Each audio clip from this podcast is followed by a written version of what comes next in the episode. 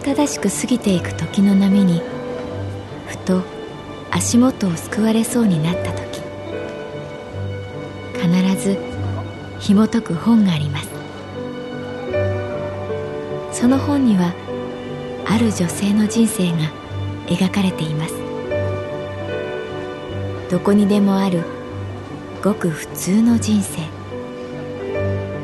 でも本の中の彼女に出会うと心の湖に波紋が幾重にも広がるようにゆっくりと優しい言葉が満ちていきます。今日はどんな彼女に会えるでしょうか？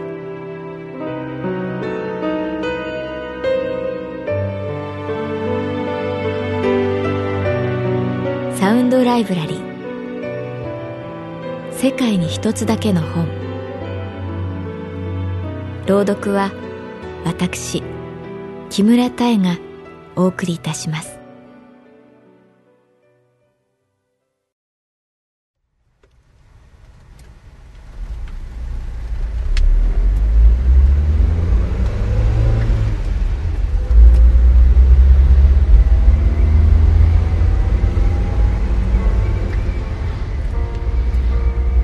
私の名前は月原かな子。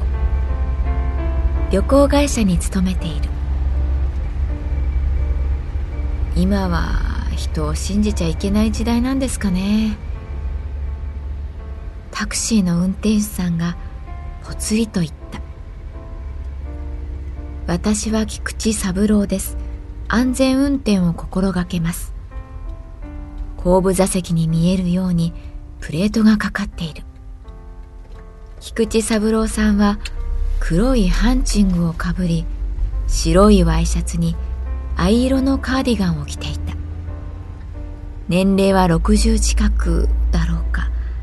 背が低いのかシートをずいぶん前に引いて運転している。私は一人夜のタクシーに乗っていた。いやねこの間ね深夜にある若い女性を乗せてね八王子の先まで走ったからああこりゃ最後にいいお客さんに巡り合ったなーって思ってたんですよ。住宅街にさーって入って「あここです」って言うからドア開けたら「あごめんなさい。あると思っていたお金がなかったんで取ってきますね」って。それっきりですよ。戻ってきやしない。ああすいませんね。いきなりぐじってしまって。信じた私がバカでしたって話ですよ。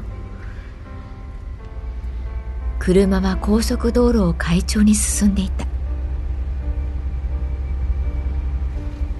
遅くまでお仕事大変ですね。ええまあ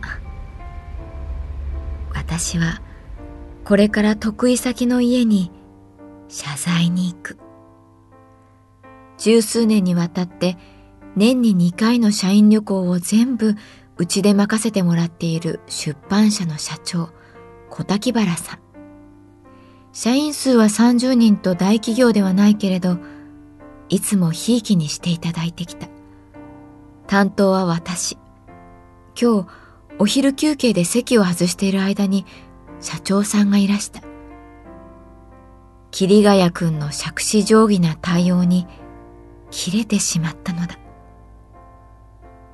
桐ヶ谷くんは、なんであれで切れるのかわかりませんよ。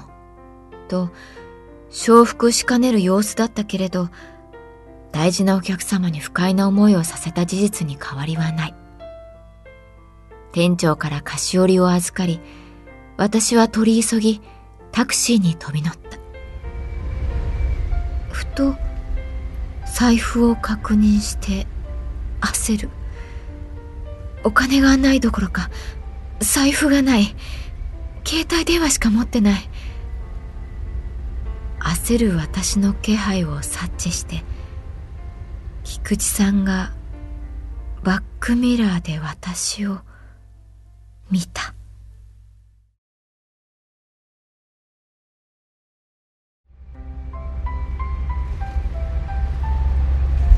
あの財布を会社に忘れたみたいなんです。いや本当です。で申し訳ないんですが目的地に着いたら待っていてもらえますか？その後また神保町に戻ります。そこで後輩を待たせておくので払います。ちゃんと払いますから。するとタクシー運転手の菊池さんは あいいですよ。そんなに力まなくても。私は見る目があるとは言えないがお客さんが踏み倒すような人には見えないんで。大丈夫ですよ。と言った。でも菊池さんの目は笑っていなかった。あもしもし桐ヶ谷君お願いがあるんだけど私が帰るまで支店に残っていてくれる。あそう。ごめんね。実は財布置いてきちゃって。今タクシーなんだけど。電話でのやりとりをじっと聞いている菊池さんの息遣いが聞こえてきた。電話の向こうの桐ヶ谷くんの声までも聞き漏らさぬようにという集中力を感じた。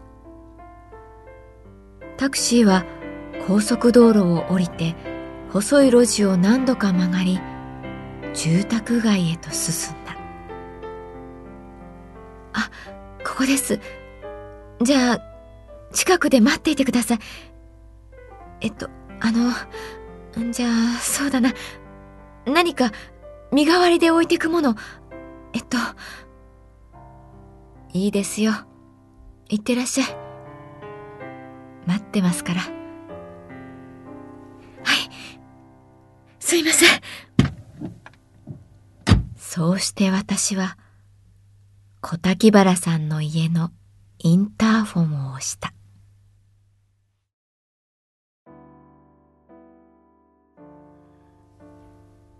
すみませんね。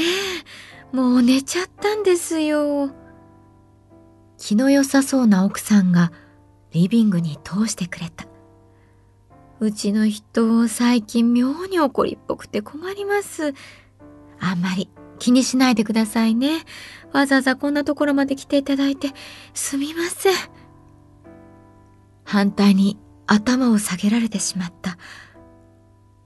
いえ、ご不快な思いをさせてしまい、本当に申し訳なく思っています。いつも社長様にはよくしてもらっているのに、あなたが月原さんですか？あいつもうちの人が話してますよ。とってもいい子なんだ。うちの社員のいいだと見合いでもさせようかってね。いえ、そんな。そうですよね。そんないい人なら、きっともう決めた男性がいますよって言ったんですけど。実はね、今日はその飯田くんのことをあなたに話しに行ったみたいなんですよ。だから、なんていうか、照れくささもあったんじゃないですか。ますます恐縮してくる。あまり長居をしても申し訳ないと玄関に向かった時、2階から小滝原さんが降りてきた。まだスーツを着ていた。今日はすみませんでした。頭を下げる。いや私も大人げなかった。気をつけて帰ってください。なんだか、すまなかった。社長さんは頭を下げた。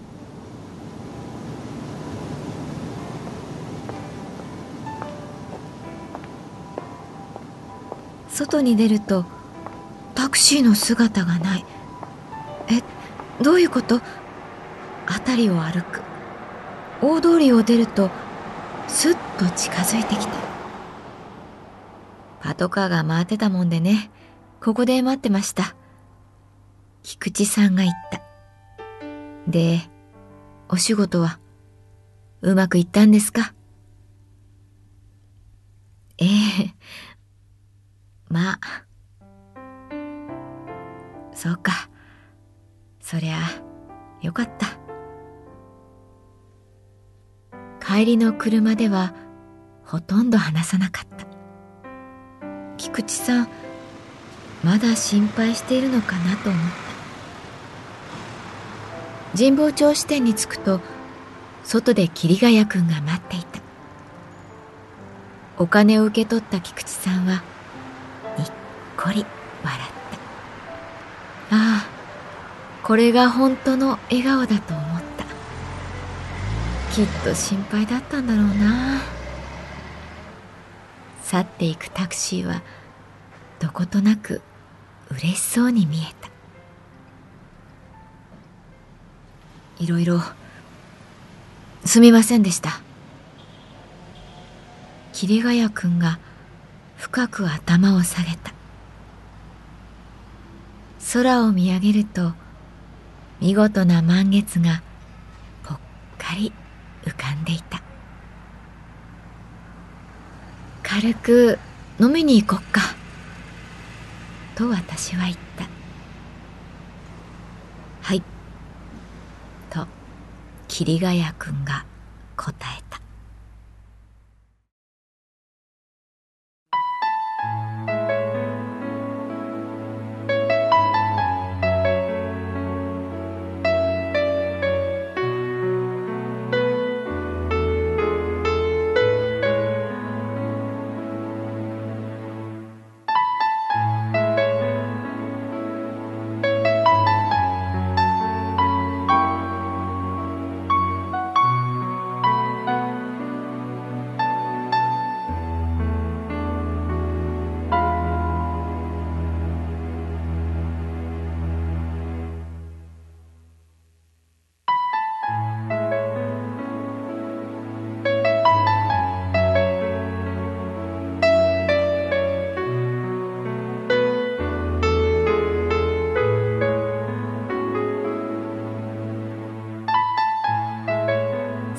ドライブラリー。世界に一つだけの本。